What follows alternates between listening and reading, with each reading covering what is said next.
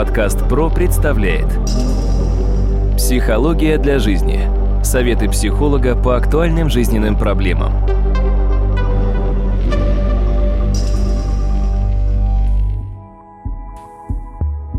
Здравствуйте, дорогие друзья! В эфире подкаст «Психология для жизни». У микрофона Сергей Чеботков. И, как обычно, я сразу представляю моего собеседника. Это кандидат психологических наук, доцент, профессор Дмитрий Смыслов. Переход от отдыха к работе – дело непростое. Некоторые вливаются в рабочий процесс довольно быстро, а кто-то еще долго грустит по беззаботным летним дням. И это состояние может запросто перерасти в затяжную депрессию. Сегодня я хочу попросить Дмитрия, как психолога, дать несколько советов о том, как наиболее комфортно и без больших моральных потерь перейти из режима отдыха в рабочий режим. Дмитрий, вам слово проблематика выхода из отпуска, она тоже достаточно специфична. Дело в том, что в нашем подсознании мы определенно делим некоторые участки нашей жизни на довольно важные блоки. Первый блок – это работа, второй блок может быть это отдых. И что самое интересное, как я раньше в наших подкастах говорил, люди отдыхать толком не умеют. Поэтому во многом они пробуют продолжать работать даже на отдыхе. Вот это большая проблема. А вот научиться отдыхать в отпуске – это задача весьма специфичная. В прежних наших передачах я говорил, что отдых – это не перемена деятельности, а отдых – это отдых, а перемена деятельности – это перемена деятельности.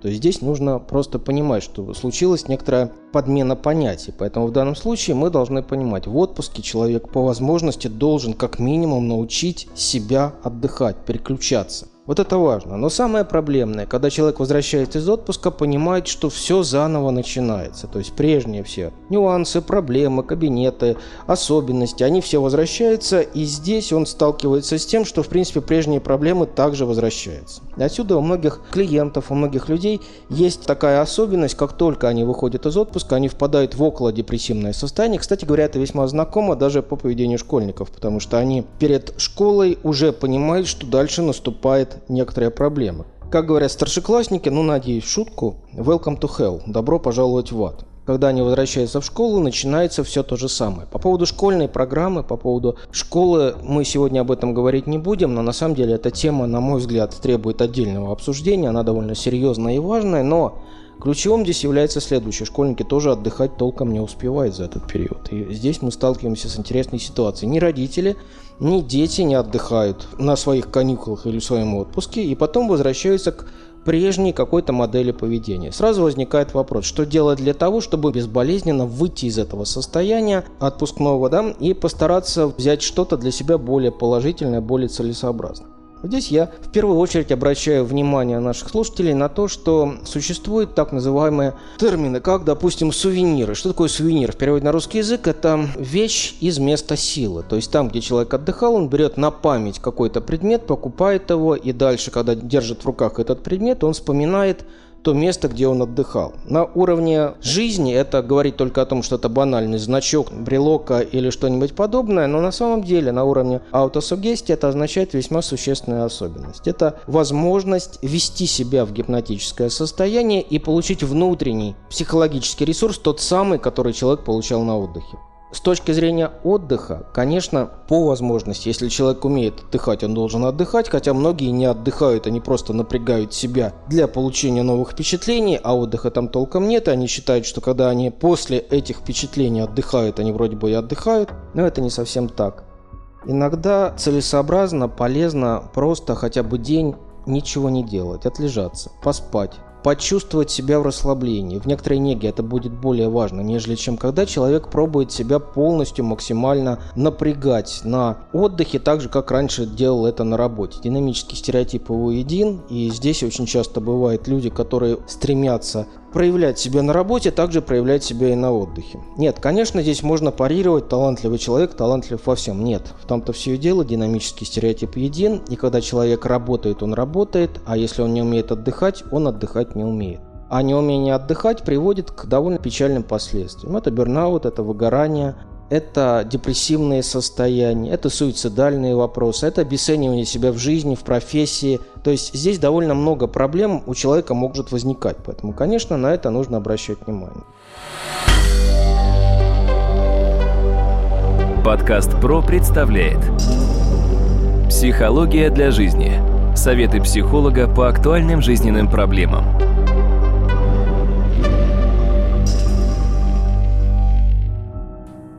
Дмитрий, так что можно порекомендовать людям, которые, возвращаясь из отпуска с тоской, думают о выходе на работу? В данном случае есть несколько вариантов выхода из отпуска для того, чтобы это было менее проблемным.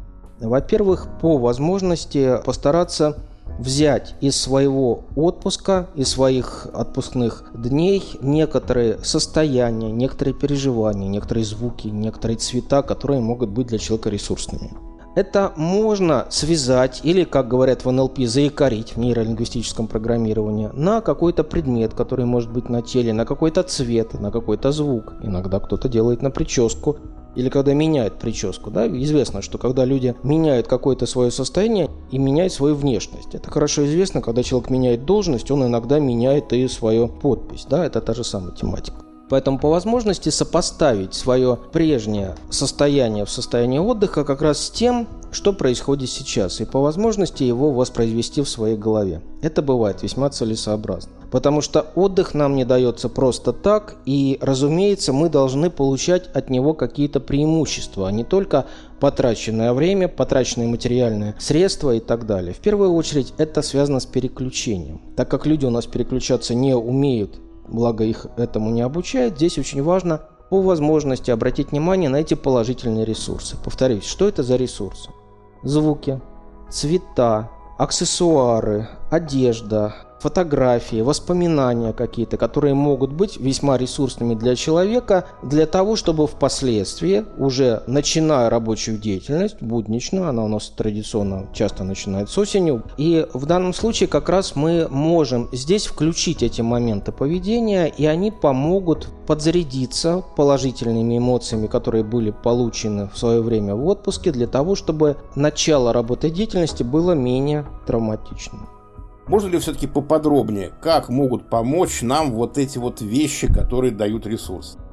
Когда мы говорим о ресурсных состояниях, они, безусловно, могут быть нескольких типов, и в первую очередь мы должны обратить внимание на то, как мы себя чувствовали, когда мы отдыхали, насколько этот отдых был для человека целесообразным, и насколько он чувствовал себя гармонично. Дело в том, что некоторые люди отдыхать не умеют – и, разумеется, это неумение отдыхать дает отрицательный ресурс на дальнейшее. Дело в том, что когда человек понимает, что он даже когда он отдохнул, он все равно толком не смог восстановить силы, дальше возвращаясь к работе, он начинает свою деятельность с некоторой депрессии, весьма проблемного состояния, которое может быть весьма значимо не только для него самого, но и для результатов деятельности, которой он занимается. Поэтому здесь мы должны понимать ресурс, что за ресурс мы получили в отпуске что мы ценного в этом отпуске могли получить. У кого-то отпуск два раза в год, допустим, случается, да, у кого-то несколько больше, у кого-то меньше. Но здесь нужно понимать, что любая наша возможность переключиться – это как раз способ получить дополнительные психологические ресурсы – для своего будущего восстановления. Здесь мы должны прекрасно понимать, что, к сожалению, аутосугестию или самовнушение никто не отменял. Соответственно, если мы будем особое внимание уделять мелочам с точки зрения отпуска, мы поймем, что это оказывается весьма значимым для самого человека. Последняя рекомендация в данном случае – Периодически, если для вас это интересно и важно, просматривайте видео, фотоматериалы, которые получили, иногда аудиоматериалы с отпуском. Берите в руки некоторые артефакты, которые вы когда-то приобрели в отпуске, для того, чтобы получать те положительные эмоции, когда вы получали их в отпуске элемент, когда мы берем артефакт из времени и из определенного места, где мы отдыхаем, он оказывается весьма значим. Причем, что самое интересное, значим даже через энное количество лет.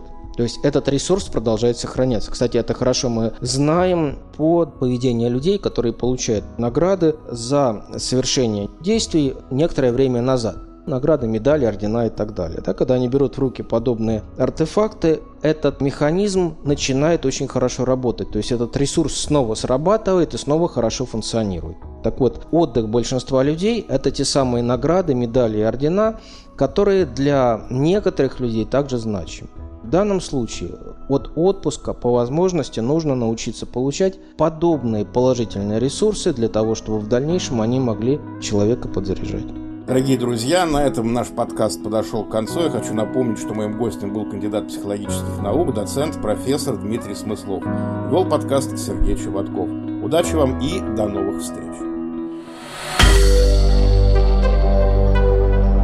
Компания «Подкаст Про». Подкасты премиального качества.